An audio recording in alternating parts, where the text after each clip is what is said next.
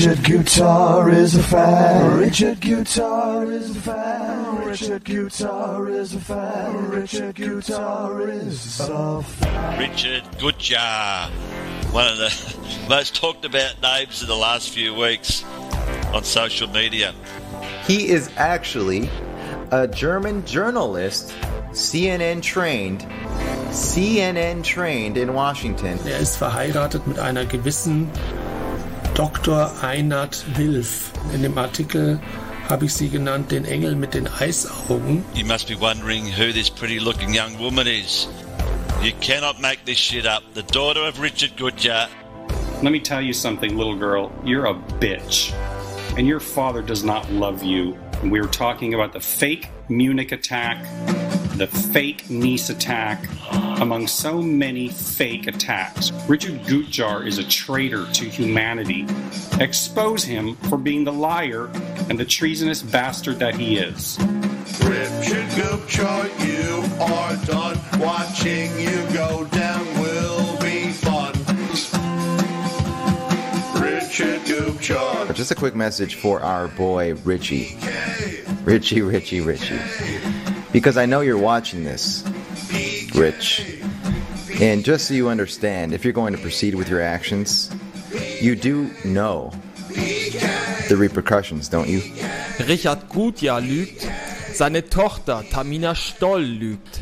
Teilt das Video, macht es öffentlich und unterstützt meine Arbeit. This is a war. If you're listening to this, Richard Gutjar, welcome to your hell. This family has no shame, people. This is a traitorous criminal family. This is going to follow them around for the rest of their stupid lives.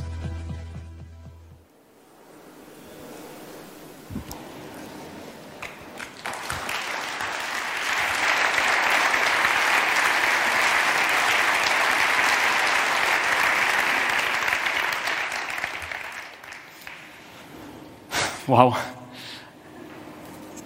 Ich glaube, ich bin noch nie so ungern auf einer Bühne gestanden, schon gar nicht zu so einem Thema, aber vielleicht, vielleicht hilft es ja, vielleicht hilft es ja dem einen oder anderen von euch und wer weiß, vielleicht hilft es ja auch mir selbst, noch einmal darüber zu reden. Ähm, danke, dass ihr heute gekommen seid. Ähm, es ist bestimmt kein leichtes Thema für euch, schon gar kein leichtes Thema am Freitagvormittag. Ich weiß es zu schätzen, dass ihr euch dem trotzdem hier aussetzt. Ich möchte mit euch über ja, zwei sehr harte Jahre reden. Ähm, Im Sommer vor eineinhalb Jahren ähm, ist dieses Video hier entstanden. Die einen oder anderen von euch werden es vielleicht schon irgendwo mal gesehen haben. Ähm, meine Familie und ich waren äh, in Nizza, hatten so eine Art Sabbatical und äh, für, die, für, die, äh, für den Nationalfeiertag haben wir uns ein Zimmer an der, an der äh, Promenade genommen von Nizza und äh, es war ein, ein, ein, wunderschöner Sommerabend bis zu diesem Moment, als dieser LKW kam.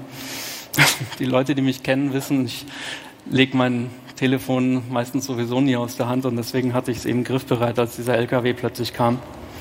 Und äh, dadurch ist dieses Video entstanden. Ich habe das damals nicht ins Netz gestellt. Ich habe auch nicht Periscope oder Facebook Live gemacht, weil mir irgendwas gesagt hat, dass das, das macht man nicht. Das ist ungut in so einer Situation, wenn du noch gar nicht weißt, was überhaupt als nächstes geschieht.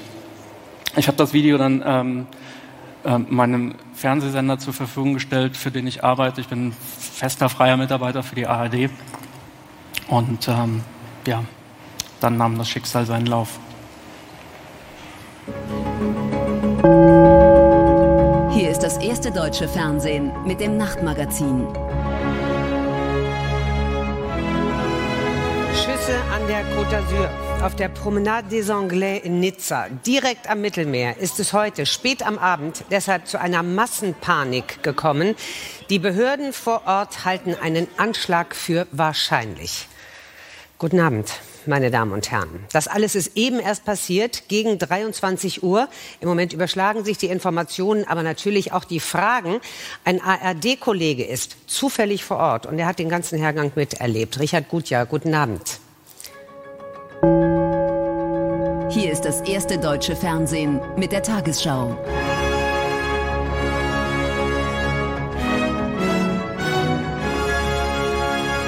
Wird von einem Anschlag erschüttert. Ein oder mehrere Attentäter sollen mehrere Menschen getötet haben, wie die Polizei bestätigt. Mein Kollege Richard Gutjahr ist am Einkaufszentrum. Herr Gutjahr, was können Sie uns im Moment berichten?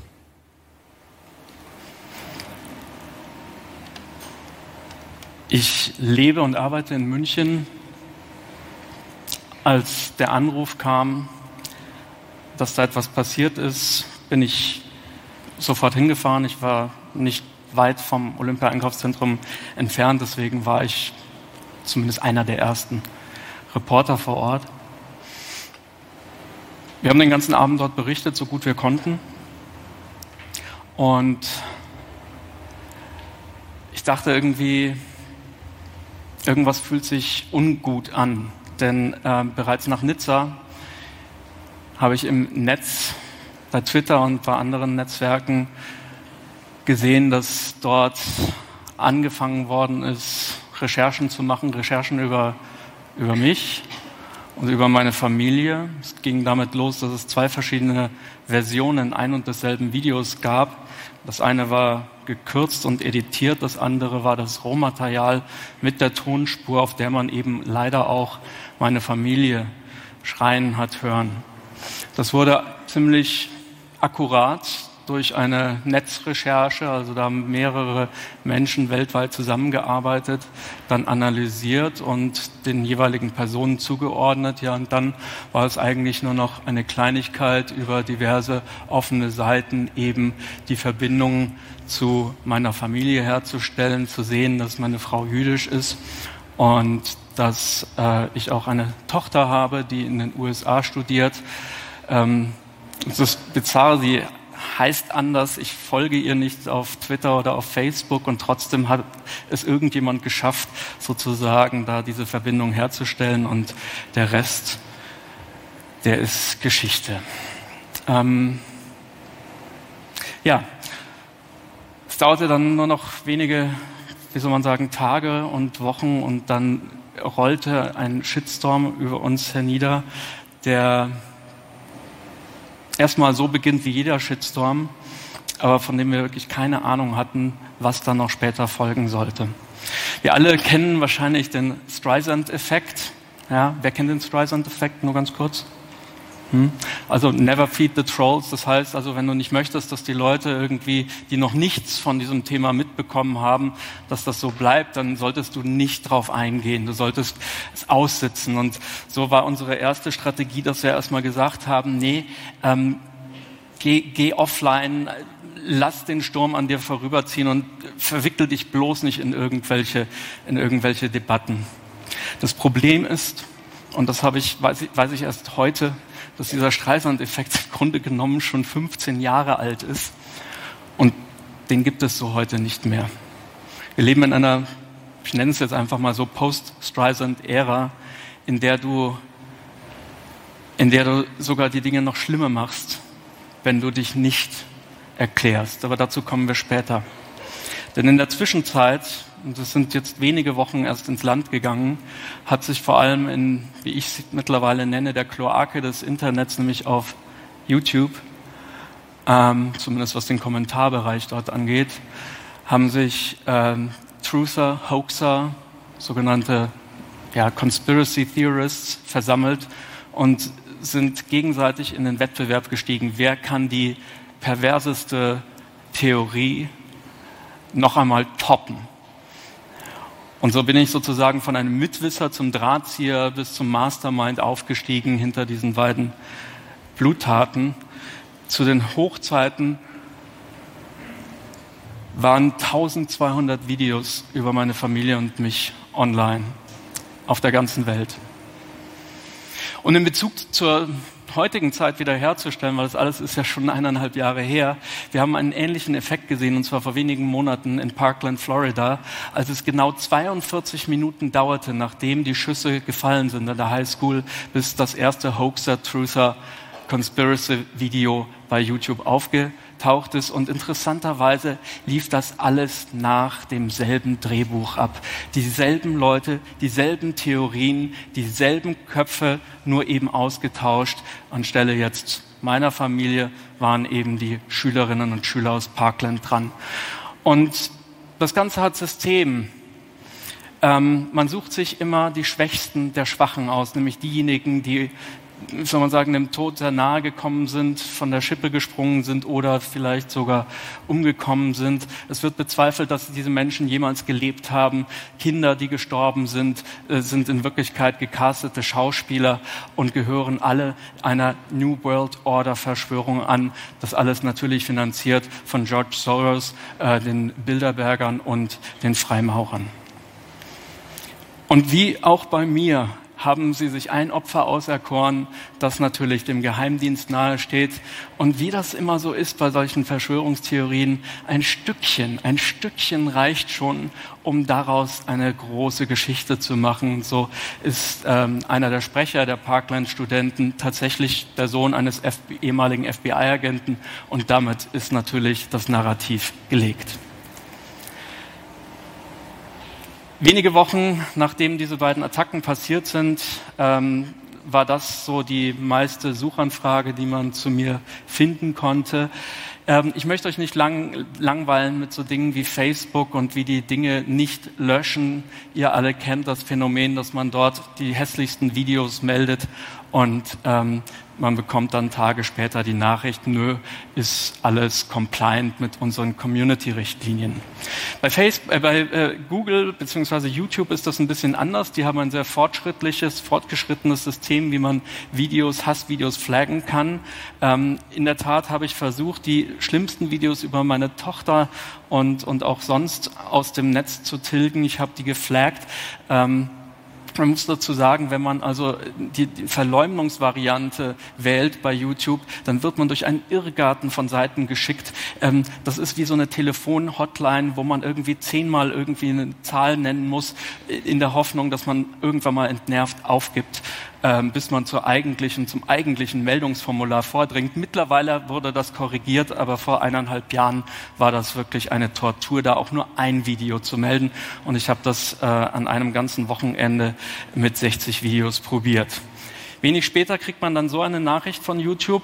Ähm, man hat Glück, wenn es auf Englisch ist. Meistens ist es eher auf Kyrillisch oder ähm, äh, hier glaube ich, weiß nicht, Thailändisch I don't even know. Ähm, wenn man es mit Google Translate, dafür gibt es dann Google Translate wiederum über, rückwärts übersetzt, erfährt man, dass auch hier keine Community-Richtlinien verletzt worden sind. Also probiert man es mit einer etwas härteren Methode. Man meldet das gleiche Video jetzt aber nicht als Verleumdung, sondern als Copyright. Verletzung, weil die Fotos, die man aus den Facebook-Seiten meiner Tochter oder meiner Frau oder von mir genommen hat, ähm, die gehören ja nicht irgendwelchen Leuten für YouTube-Videos. Und tatsächlich hat YouTube sehr schnell reagiert hier bei Copyright-Klagen. Da sind die sehr ängstlich, weil da geht es ganz schnell um viel Geld. Und haben dann aber, nachdem das Video kurzfristig entfernt worden war, uns ähm, folgende Mail geschickt. Und da hieß es dann irgendwie, ja, also der Beklagte bestreitet, dass äh, da eine Copyright-Verletzung gemacht worden ist. Und im Übrigen sind wir der Meinung, und jetzt kommt's, warum einigt ihr euch nicht selber? Hier habt ihr eure gegenseitigen Adressen und Telefonnummern.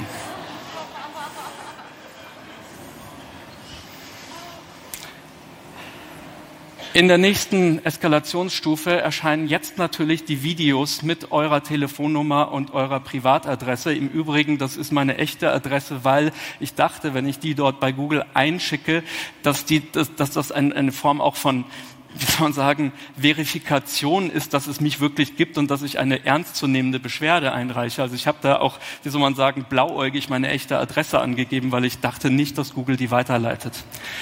Ja, jetzt haben wir sozusagen den dritten Fall, weswegen man ein und dasselbe Video nochmal mal 60 melden kann bei YouTube, diesmal aber wegen Datenschutz.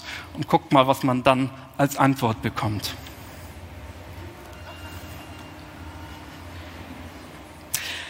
Ich möchte meinem Kollegen, der gleich noch auf die Bühne kommt und das Ganze juristisch noch mal ein bisschen äh, bespricht, nicht zu viel vorwegnehmen, aber wir haben später sogar, äh, nachdem das NetzDG schon verabschiedet und in Kraft getreten ist, diese Mail von Google bekommen, wo Google tatsächlich die Frechheit äh, besitzt und abstreitet, dass YouTube zu Google gehört. Im zweiten Teil dieses Absatzes gehen die sogar noch einen Tick weiter und behaupten, es ist außerdem noch unklar, ob YouTube überhaupt ein soziales Netzwerk ist und deswegen vielleicht gar nicht unter das NetzDG fällt. Mir fehlt die Fantasie, was Menschen durchmachen, die wirklich einen, einen, einen geliebten Menschen verloren haben und die solche E-Mails eine nach dem anderen erleben müssen, wenn sie wenigstens versuchen, in irgendeiner Art und Weise wieder zurück ins Leben zu finden. Ich habe versucht, diese ganzen Mails, die mir Google geschickt hat, in ein, in ein Bild zu kleiden, um mir das selber zu vergegenwärtigen und vielleicht versteht man es so am besten.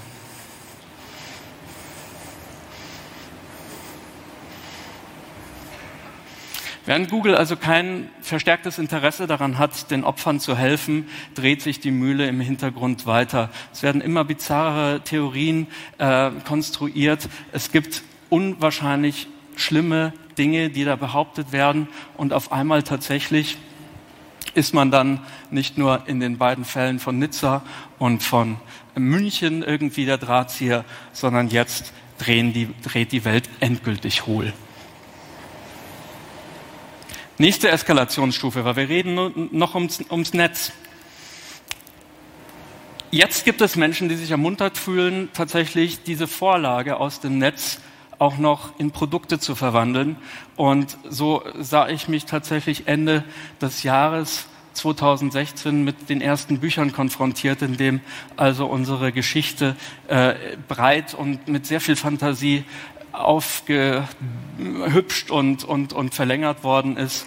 Ähm, manche Bücher bei Amazon kann man immer noch kaufen. Dazu kommen wir noch. Doxing ist ein Begriff, den kannte ich vorher auch noch nicht. Das ist tatsächlich, wenn man sich sein Opfer sozusagen so genau unter der Lupe anschaut, dass man so viel wie möglich an privaten Informationen sammelt und über diesen Menschen im, im Netz verbreitet. Und so kam es tatsächlich, dass sich die virtuelle Welt plötzlich auch in die ganz haptische Welt verwandelt hat. Man kriegt Pizzen zugeschickt in Akkord, Produkte, die man nie bestellt hat, sogar Handyverträge kann man abschließen für einen Menschen, dessen Adresse man kennt. Und ihr alle könnt euch vorstellen, wie lange es dauert, dauert, bis man aus solchen Verträgen wieder rauskommt und diese ganzen, den ganzen Müll wieder zurückgeschickt hat. Nachdem Google sich nicht wirklich bereit erklärt hat, einem da zu helfen, die haben mir sogar noch den Tipp gegeben, äh, ja, da sollten Sie aber ganz dringend zur Polizei gehen, Herr Gutjahr. Habe ich das gemacht, um den Prozess abzukürzen. Ich habe exemplarisch einfach so die härtesten zwölf Fälle genommen und strafrechtlich zur Anzeige gebracht. Dafür habe ich zweimal sechs Stunden im Kriminalkommissariat 44 für Internetkriminalität in München verbracht und sechs Stunden Zeugenaussagen gemacht und Papiere unterschrieben. Und dann geschah erstmal lange gar nichts.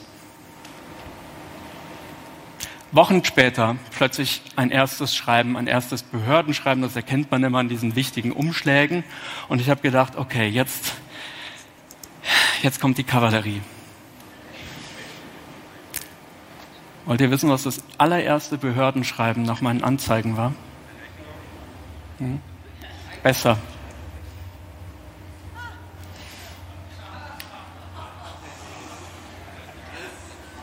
Wenn ihr es nicht lesen könnt, hinten eine, äh, wie soll man sagen, äh, Androhung einer Ordnung, für eine begangene Ordnungswidrigkeit, weil ich nämlich meine Privatadresse aus dem Impressum meines Blogs entfernt habe, auf Anraten der Kriminalpolizei.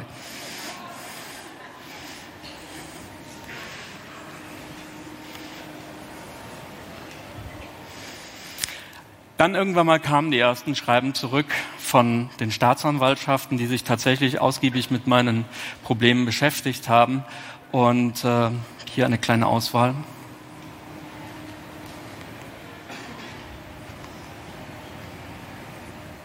Und wenn ihr wissen wollt, warum diese Fälle eingestellt worden sind, in manchen Fällen war es in der Tat ein bisschen haarig, weil die Menschen äh, haben sich tatsächlich äh, hinter einem Avatar oder hinter einem Fake-Namen verbirgt. Aber interessanterweise gar nicht mal so viele. Viele haben auch wirklich ihren ganzen Hass unter ihrem vollen Namen ins Netz gekübelt. Und trotzdem sind diese Leute nicht belangt worden. Unter anderem mit folgender Begründung. In einem Fall hat einer zugegeben, ja, das war mein Facebook-Account. Ja, ich habe das auch, ist auch tatsächlich von meinem Computer abgeschickt worden. Aber wer das getippt hat, also beim besten Willen, keine Ahnung, bei mir gehen so viele Leute ein und aus. Und ich kann mich auch nicht an die Namen dieser Leute erinnern. Eingestellt worden.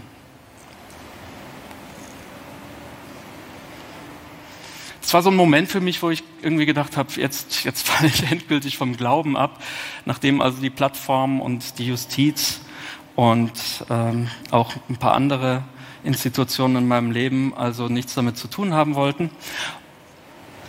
Ich habe schon überlegt, mich komplett abzumelden, weil, versteht mich nicht falsch, ich habe schon eine Menge Shitstorms hinter mir, aber, aber wenn, wenn, wenn ihr jeden Morgen, wenn ihr auch nur aufs Smartphone schaut, einfach mit Hass und mit, mit, mit Stirb und, und, und geh ins KZ und, und solche Dinge begrüßt wird, das macht was mit euch nach ein paar Wochen oder auch Monaten. Und just in dem Moment, wo ich gedacht habe, irgendwie jetzt, jetzt ist, jetzt weiß ich nicht mehr weiter, plötzlich kam ausgerechnet auf Facebook, poppte eine Nachricht auf. Ganz unscheinbar ein Hello Richard. Und dieser Mensch stellte sich heraus als ein gewisser Lenny aus Newtown, Connecticut. Und dieser Mensch ist ein Familienvater, der vor fast sechs Jahren bei einem Shooting an einer Grundschule in den USA seinen sechsjährigen Sohn verloren hat.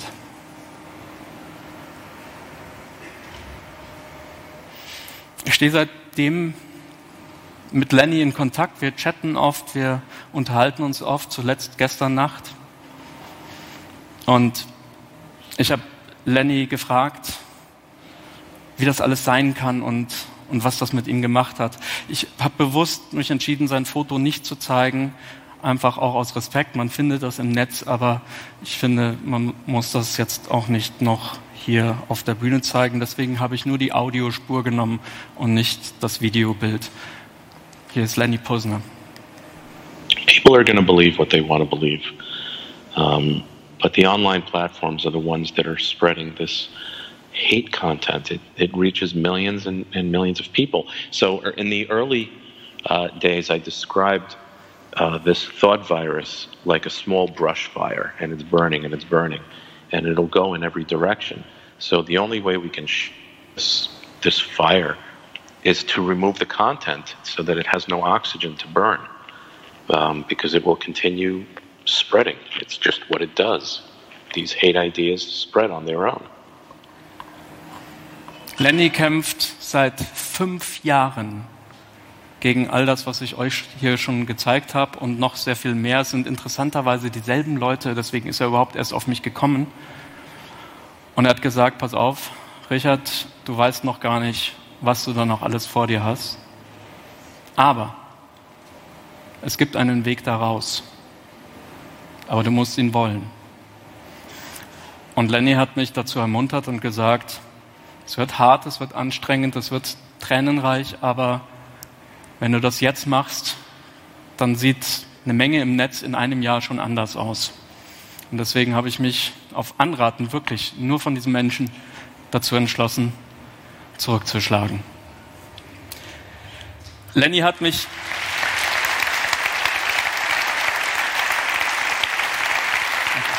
Lenny hat mich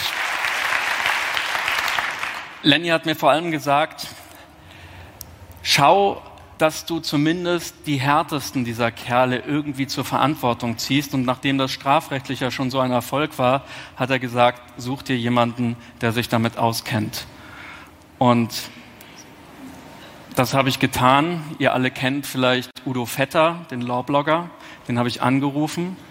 Und er hat gesagt, ja, pass auf, Richard, ich bin ja Strafrecht Aber ich habe da einen Kollegen, der ist ideal genau für sowas. Ist ein Experte, Medienrechtler, ähm, hat schon ähm, äh, sehr viele prominente Fälle ähm, äh, gemeistert ähm, und gesagt, den musst du anrufen. Und das habe ich gemacht.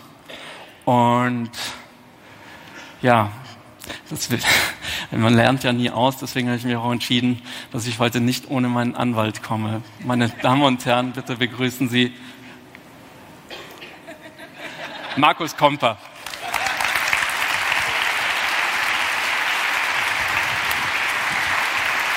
Morgen.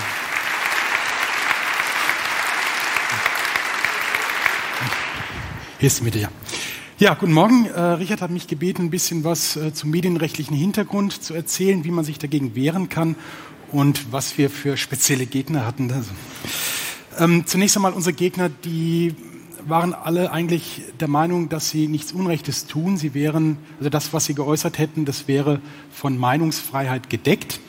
Wir alle wissen, in Artikel 5 des Grundgesetzes wird uns Meinungsfreiheit garantiert. Allerdings schon im Absatz 2 dieses Artikels steht drin, die Meinungsfreiheit findet ihre Grenzen in den allgemeinen Gesetzen und solchen äh, zum Schutze der Ehre. Ähm, die Meinungsfreiheit umfasst grundsätzlich Meinungen. Eine Meinung, also im engeren Sinne, eine Meinung ist immer eine, ein subjektives Werturteil, eine Äußerung des Dafürhaltens oder Ablehnens, äh, eine Sympathie, eine politische These, whatever, halt eine Meinung, bei der man eben verschiedener Meinung sein kann. Gegenbegriff dazu sind Tatsachenbehauptungen. Tatsachen sind immer etwas Objektives, was man also messen kann ähm, oder äh, jedenfalls bei einer Behauptung über so eine Tatsache, die kann man halt immer qualifizieren als wahr oder unwahr. So jedenfalls die Theorie. Auch Tatsachenbehauptungen sind von der Meinungsfreiheit umfasst, sogar falsche Tatsachenbehauptungen sind grundsätzlich von der Meinungsfreiheit umfasst. Allerdings dann nicht mehr, wenn solche Tatsachenbehauptungen über Personen aufgestellt werden. Da gibt es im Strafgesetzbuch was, nämlich üble Nachrede und Verleumdung.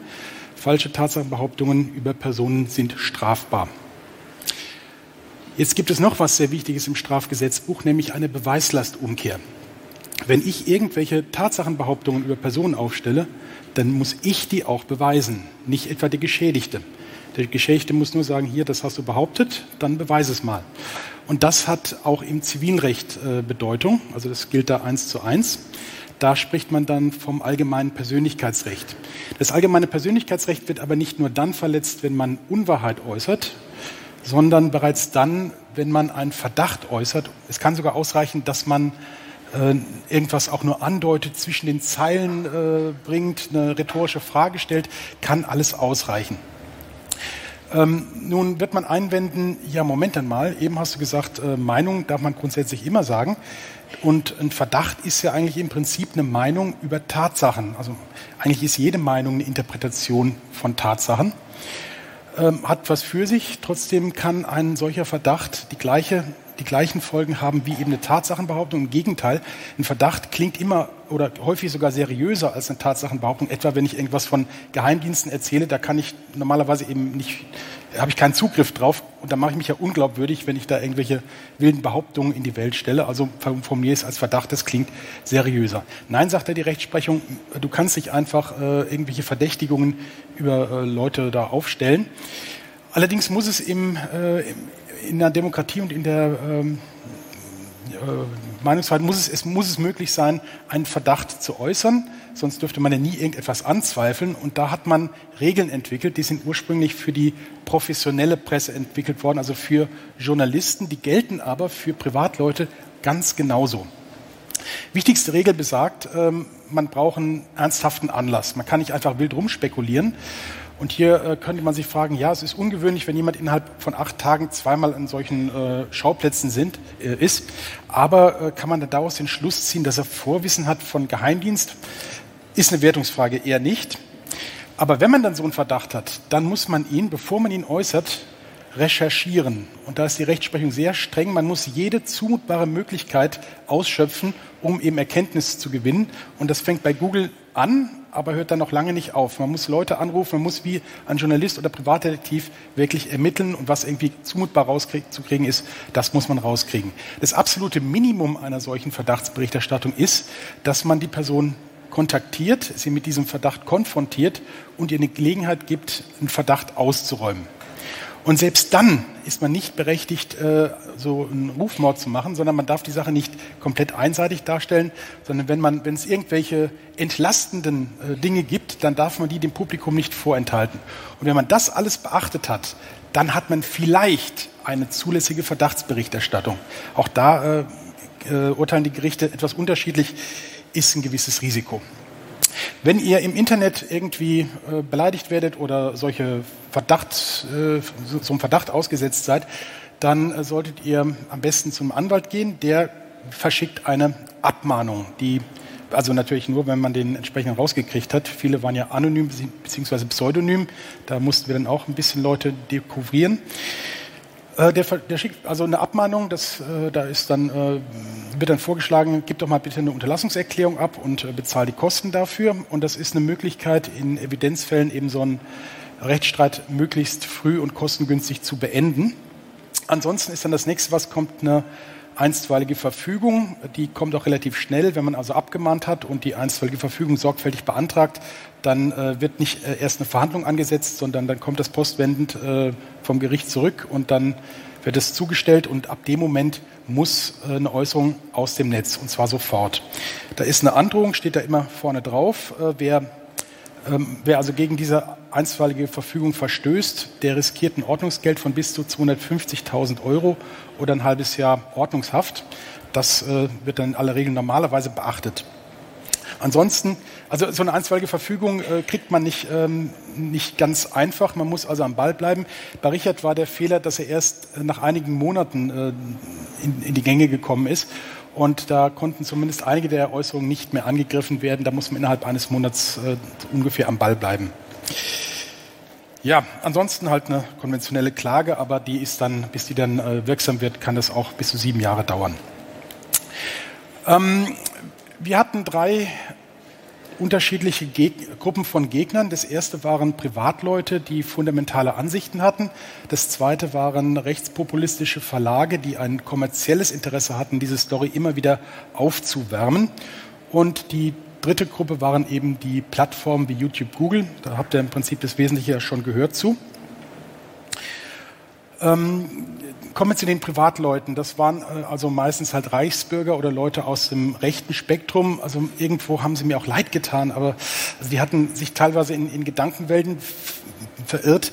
Teilweise waren die auch intellektuell gar nicht mehr zugänglich. Es war einer dabei, der hat behauptet, äh, dass in Nizza, das wären gar keine Toten gewesen, sondern das wären Puppen gewesen. Der Geheimdienst hätte da Puppen hingelegt und äh, das ist also komplett inszeniert. Und es ist natürlich schwierig, mit solchen Leuten zu kommunizieren, sage ich jetzt mal.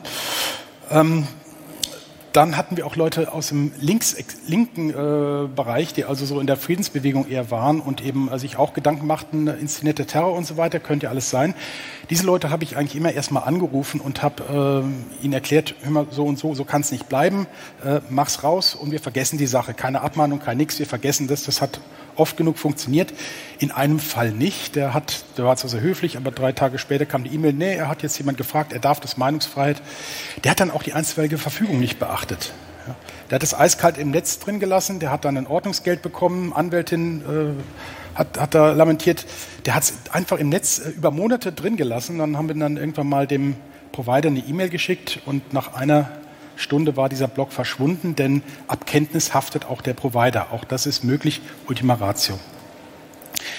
Ähm, diese Privatleute waren allerdings ganz überwiegend prekär. Das heißt, äh, diese Rechtsstreite sind ja teuer. Also die Streitwerte sind relativ hoch im Presserecht. Und im nackten Mann kann man nicht in die Tasche fassen. Das heißt also, in einigen Fällen äh, bleibt eben der Kläger drauf sitzen, beziehungsweise die Rechtsschutzversicherung in dem Fall. Also das war für Richard schon Gold wert, dass er eine hatte. Ähm, ja, das ist auch das, was ich ihm gesagt habe. Äh, Richard, so kann das nicht weitergehen. Lass dich doch mal bitte von Leuten beleidigen, die reich sind. Ja? Und R Richard ist ein super Mandant. Ja. Richard ist ein super Mandant, hat genau das gemacht. Ähm, Und zwar, äh, ihr habt ja das, das, dieses Bild da gesehen, der Kopfverlag, äh, der war ganz am Anfang gewesen, der hatte so ein Blogposting gehabt. Und ähm, das Blogposting hat mir nicht angegriffen, weil das jetzt schon ein halbes Jahr alt war. Das hat nur gedacht, das hätte sich erledigt.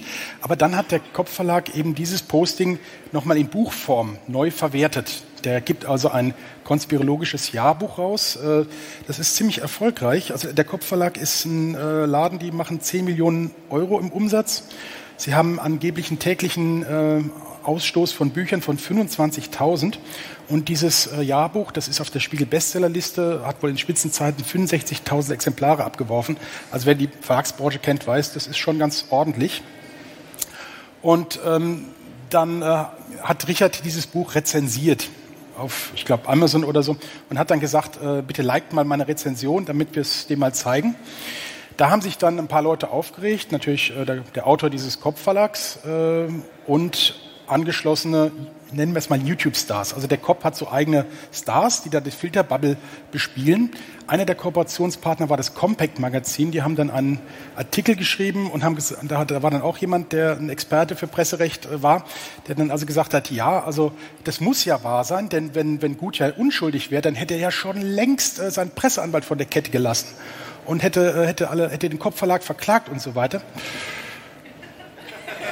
Ja, äh, das haben wir dann gemacht. Äh, und die wollten das so. Und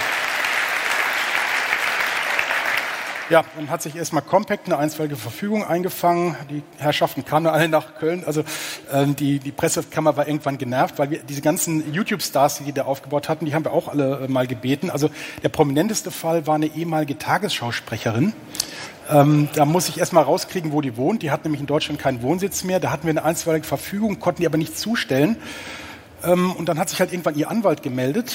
Äh, der war nicht so ganz in dem Geschäft, äh, war ein Strafrechtler. Also der, ähm, naja, dann konnten wir es dem Anwalt zustellen und da war das Problem gelöst. Ähm, ja, äh, Compact äh, war also auch ein sehr eifriger Gegner. Der Herr Elsässer ist persönlich äh, gekommen und ähm, wir haben eine Menge Leute kennengelernt. Ähm, die Fälle sind, also diese, äh, insbesondere also diese Unterlassungsgeschichten bezüglich äh, Nizza und so weiter, die sind alle von uns gewonnen worden. Also ähm, da kam gerade letzte Woche äh, für Compact der letzte Beschluss. Der ist noch nicht rechtskräftig. Vielleicht gehen Sie zum Bundesgerichtshof. Äh, die haben da 10.000 Euro verbraten mit. Naja gut, das hat. Ähm, ja, wir, diese äh, Rechtsstreite, die haben wir eigentlich nicht öffentlich gemacht. Also die, die haben so ein bisschen gejammert, aber wir waren da eigentlich immer unterm Radar geblieben, äh, weil wir halt eben keine Trolle füttern wollten. Und dann aber irgendwie haben wir uns entschlossen, also wir, diese, diese passive äh, Geschichte, äh, das, das waren wir irgendwann leid. Und Richard ist ja dann im Januar auch mit diesem TED-Talk nach vorne gegangen. Und dann haben wir mal irgendwann ähm, so ein bisschen reingeflankt. Ja? Ähm, wir haben halt die Domain vom Compact Magazin gepfändet, also genauer gesagt die, die Rechte an dieser Domain. Äh, das ist so ein bisschen durchs Internet gegangen. Und ähm, naja, das äh, hat dann ähm, für ordentlich Sound gesorgt, obwohl es eigentlich nur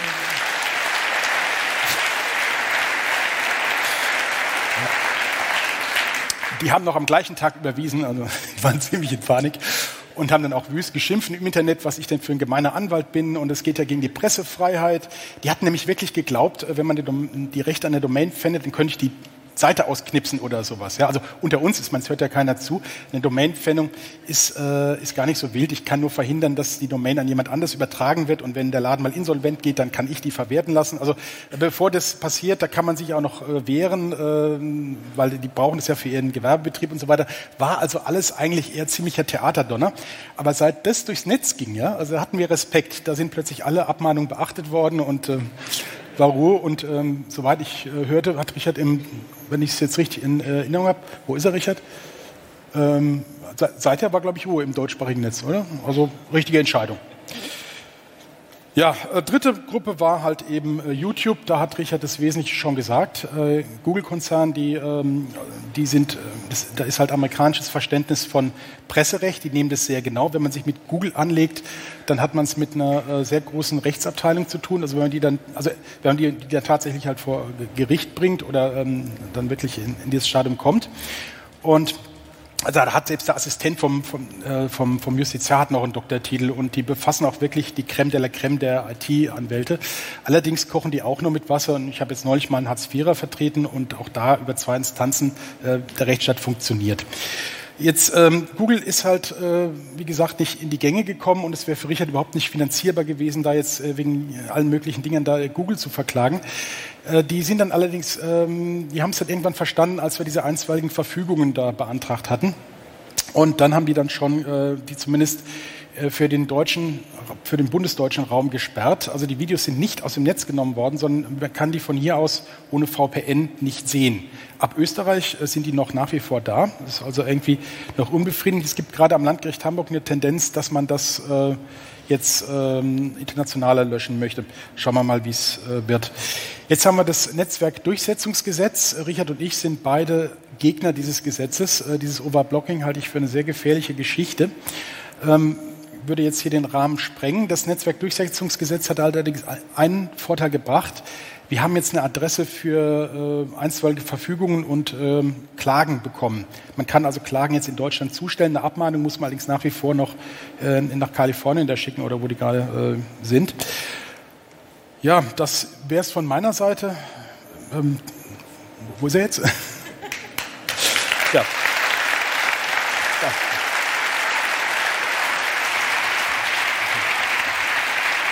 Danke.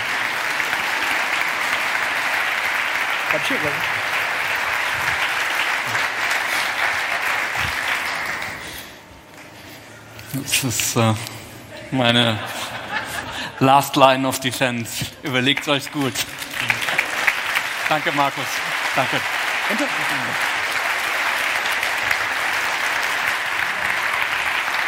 Ich möchte euch nicht nach Hause gehen lassen, ohne jetzt auch aufzugreifen, wie das dann weiterging. Ähm, die Geschichte ist ja noch nicht zu Ende, aber gerade diese Geschichte mit Compact Verlag hat natürlich im Netz für einige Reaktionen gesorgt.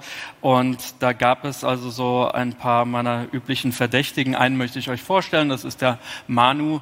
Und der hat gleich mal, ähm, wie soll man sagen, sein Unverständnis im Netz zum Ausdruck gebracht. Schaut euch das mal an. Und wie wir alle wissen, hatte der Herr Gutjahr ja mittlerweile versucht, das blende ich jetzt auch ein, das werden einige mitbekommen haben, die Domain vom Kompaktmagazin einfach zu pfänden.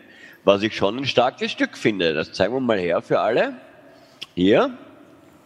Also diese, das ist die Kompaktseite, die kennt ihr ja. Äh, und jetzt gibt es hier einen Tweet vom Richard Gutjahr, den zeige ich euch auch. Hier, Richard Gutjahrs offizieller Tweet, da gibt er, ich habe dann mal die Domain vom kompaktonline.de gepfändet, dann mit dem Bezirksgericht, Amtsgericht Potsdam Siegel und dann die Kommentare von all diesen links versifften Arschgeigen. Entschuldigen mir diese Ausdrucksweise, aber ich kann sie beschreiben, ja. Ähm, Verneigung, sehr geil. Äh, was wissen wir die Domain haben? Ich würde sie auf die Internetseite Pro Asyl oder Sea-Watch umleiten. Ja, es ist sagenhaft, was der da für eine Fancrowd hat.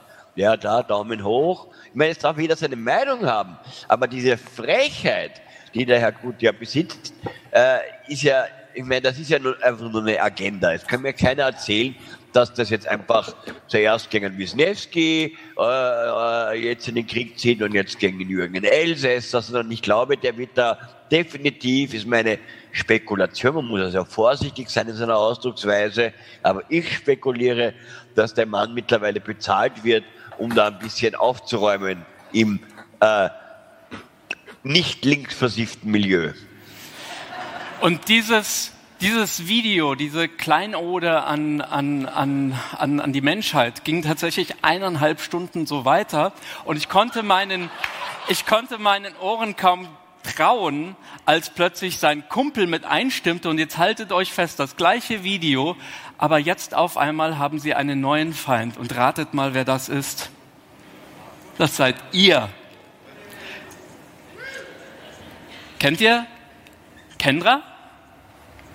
Re Republika, da denkt man, das ist eine Messe, da geht es in Berlin um, um verschiedene Medien und hippe Geschichten und was es alles gibt im Internet. Und in Wirklichkeit ist das alles von vorne bis hinten staatlich gelenkte Propaganda. Wobei bei Republika war mir klar, dass das also eher so eine Systemveranstaltung ist für Systemlinge, vom Systemling. Und, aber das muss man halt wissen, das steht nirgendwo drauf, wenn man sich ein Ticket kauft. Und nachdem wir mittlerweile sogar bei YouTube endlich ein offenes Ohr gefunden haben, war es dann auch nicht mehr so schlimm oder nicht mehr so anstrengend, den einen oder anderen internationalen Verschwörer, sagen wir mal, etwas in seiner Ehre zu kränken.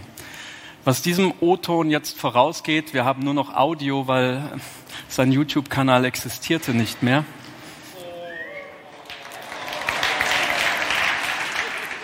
Hören wir den Obertruther lebend in Melbourne, Australien, PK Truth. I'm hurt. I'm fucking hurt. I've made spent so much time on this channel. I put out these videos exposing Richard Gutjahr. Um, I got a strike as people, you know, have seen my video yesterday. I made a video showing that, and I woke up in the morning, and in the middle of the night there was another strike. He actually he, he claimed two copyrights on two videos, and then not long after that, uh, my channel was terminated, and he hit me with another strike on a video I, I even didn't even realise was there. Uh, the one I exposed his daughter Oh no, this is crazy. It's like your house has been burnt down. Und so musste ich mir neue Visitenkarten drucken lassen.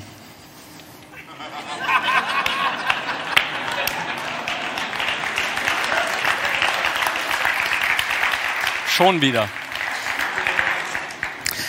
Das Interessante aber, und das wusste ich vorher auch nicht, ist, dass diese Spirale des Hasses und diese Spirale des gegenseitigen Hochschraubens auch umgedreht werden kann. Denn wenn man, wie soll man sagen, die Wortführer dran kriegt und die sichtbar verwundet sind, dann kann man diesen Prozess des Hasses auch wieder umdrehen. Und ich konnte meinen Augen nicht trauen, als wenige Tage nachdem ich tatsächlich auch diesen TED Talk gemacht habe, ähm, die Leute anfingen, sogar ziemlich harte Burschen, mir zu schreiben und zu sagen, sie haben ihre Videos über mich gelöscht.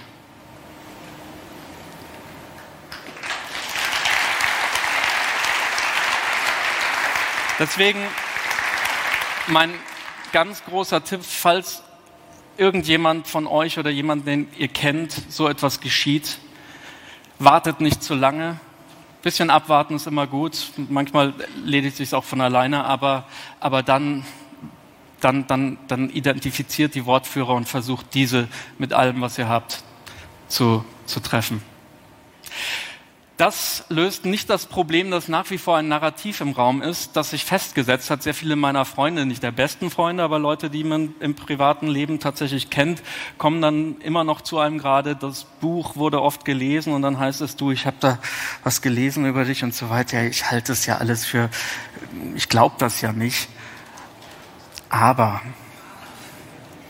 und dieses Gift, das sickert wie so eine Droge so langsam in die Gesellschaft rein und man muss dem Elefanten, der da im Raum steht, tatsächlich als, als, als Fake identifizieren. Wir Journalisten haben gedacht, wenn wir einfach über Fake News einfach einen, einen, einen Aufkleber machen und sagen, das ist Fake, funktioniert nicht so gut, habe ich zumindest bei mir festgestellt. Denn um zu sagen, dass ein äh, rosa Elefant nicht existiert, muss man den rosa Elefanten ja noch einmal ins Gedächtnis rufen. Und damit verstärkt man ja umso mehr das Narrativ, das diese Menschen in die Welt gesetzt haben.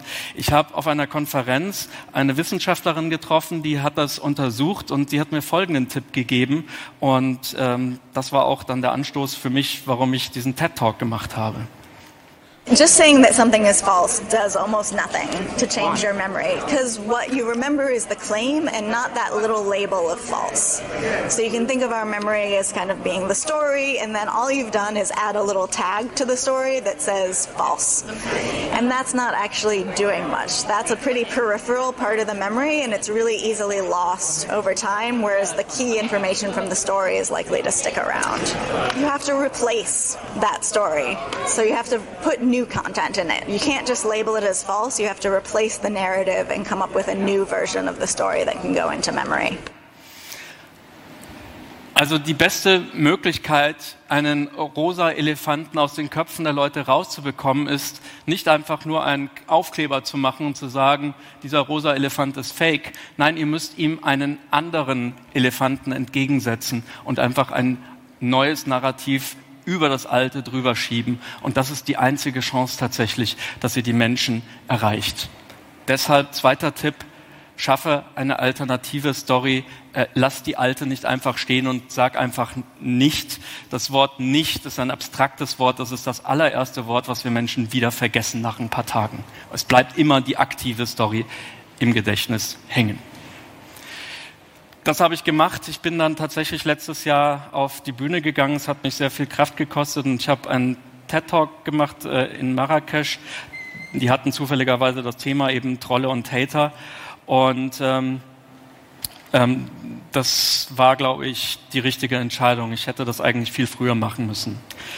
Jetzt gibt es noch ein drittes Problem, nämlich äh, YouTube tatsächlich, die nicht wirklich ein Interesse hatten, uns zu helfen, denn die machen ja auch mit diesen Videos viel Geld. Ich möchte nicht unterstellen, dass das ihr Hauptziel ist, aber sagen wir mal so, es ist auch nicht ihre Priorität, das abzustellen. Ich habe Brian Solis getroffen, der hat genau über dieses Thema ein Buch geschrieben. Ähm, in, vor ein paar, paar, paar Wochen ist das in den Markt gekommen, äh, heißt Engage. Und ich habe ihn gefragt, wie er sich diesen Hass erklärt und vor allem, wie muss man mit ihm umgehen. they, they're certainly acting like it's intentional. They, they don't even have the extent of knowledge of how many followers on Facebook and Instagram exist in, in Russian bot territory. And so right now they're trying to figure out well, all of this conspiracy theories and bot networks are making us a lot of money and we're t- returning shareholder value like crazy. Uh, how much of a priority does it need to be? But I think at the same time, it's an opportunity cost and how much we're stealing or robbing from society as a result. And I think that any kind of social wellness program that a company might need to do would have to start there. There's other ways to monetize, and you can monetize for good, but right now they haven't made it a priority. Mein dritter Tipp an alle, die mit Hate Speech in Berührung kommen, auch wenn es nur jemanden Entferntes trifft, lasst es nicht einfach so im Netz stehen. Schaut nicht weg. Schweigt lauter. Weil wenn wir das nicht tun, dann werden wir vielleicht irgendwann mal die Rechnung dafür zahlen. Ich habe zufällig gestern oder vorgestern im, im, äh, oben im, im VIP-Bereich äh, Richard David Precht getroffen. Ähm, ein faszinierender Mann und ich habe ihn gefragt, was seine Theorie ist, wie das weitergehen könnte, wenn wir jetzt nicht anfangen, irgendwie was dagegen zu unternehmen. Hier ist, was er mir gesagt hat. Ich glaube, dass die Arbeitslosen, die durch die Digitalisierung entstehen, dazu beitragen werden, äh, den Pöblern Zulauf zu geben und dass sich auch die rechten Parteien noch weiter nach rechts bewegen und dass sie auch einen großen Zuspruch kriegen werden. Und wir sehen ja Anfänge schon. Ihr habt die Recherche von Funk gesehen, zusammen mit Jan Böhmermann in den Discord-Servern. Ich bin da seit einem halben Jahr in Anführungszeichen auch Mitglied, äh, um zu gucken, was die da alles vorbereiten. Das ist entsetzliches Zeug und ich glaube, wir müssen dem etwas entgegensetzen, wie diese Mimetic Warfare funktioniert, dass viele Dinge, die mir und meiner Familie angetan worden sind, nach einem Drehbuch erfolgt sind, dass man Videos koordiniert zeitgleich auf alle Netzwerke bringt, damit sie nie wieder löschbar sind. All solche Geschichten sind dort also quasi, werden dort besprochen, ausgehandelt und verbreitet. Und tatsächlich hat das alles für unsere Gesellschaft ganz große Konsequenzen. Mir haben Leute nach meinem TED Talk geschrieben und gesagt, ich habe die Chance, in die Politik zu gehen und dort ein relativ hohes Amt zu bekleiden. Aber Herr Gutjahr, helfen Sie mir, soll ich mir und meiner Familie das wirklich antun? Vielleicht gehe ich doch lieber in die Wirtschaft, da kann ich anonym bleiben. Ich möchte die letzten Worte Lenny Posner geben. Ähm, wir haben gestern Nacht oder heute Morgen ähm, äh, geskypt noch einmal. Ich habe kein Foto von ihm hier extra eingeblendet. Ihr hört nur seine Stimme. Ich wollte ihn fragen, was können wir, was können wir hier als Republika aus Berlin ausrichten? Was können wir machen? Was, was für einen Tipp würde er uns geben? Hier ist Lenny. I think people have a responsibility today. If you see something that's harassment, if you see something that's angry, if you see something that's inappropriate, uh, report it, flag it. Flag it as spam, flag it as harassment, flag it as bullying. It takes time to do that, but I think we all have a responsibility to do that. Und Lenny kämpft seit fünf Jahren gegen diesen Abschaum und er hat sogar eine eigene Organisation gegründet. Schaut sie euch an, da findet ihr ganz viel Material, da vernetzen sich die Leute, da findet ihr Ansprechpartner, wenn ihr Hilfe braucht. Ähm, übrigens auch auf der Facebook-Seite, da kriegt ihr aktive Hilfe von ganz vielen Freiwilligen, die Lenny um sich herum geschart hat. Nicht das leichteste Thema heute für mich gewesen, aber ich versuche mir immer vorzustellen, bei all dem, was, was, was, was ich in den letzten zwei Jahren erleben musste, wie, wie schlimm muss das für einen Menschen sein, der, der seinen sechsjährigen Jungen verloren hat und von dem Leute im Netz öffentlich bis zum heutigen Tag behaupten, es sei ein Schauspieler gewesen. Dieser Junge, der Sohn, hätte nie gelebt. Und nachdem es mir ja schon nicht besonders gut ging, habe ich heute Morgen Lenny nochmal die Frage gestellt, Lenny, wie machst du das? Wo, woher, woher nimmst du deine Energie? Und das ist seine Antwort gewesen. I think the memory of my son keeps me uh, going, um, protecting his his memory and his image, and uh, I think that's what keeps me going. I think that's what um, that's what any one of us would want someone else to do if we no longer had a voice and if we died. We want we would want somebody else our voice. So I feel that I need to be that voice for my son. And for and for other people that um, that ask for help.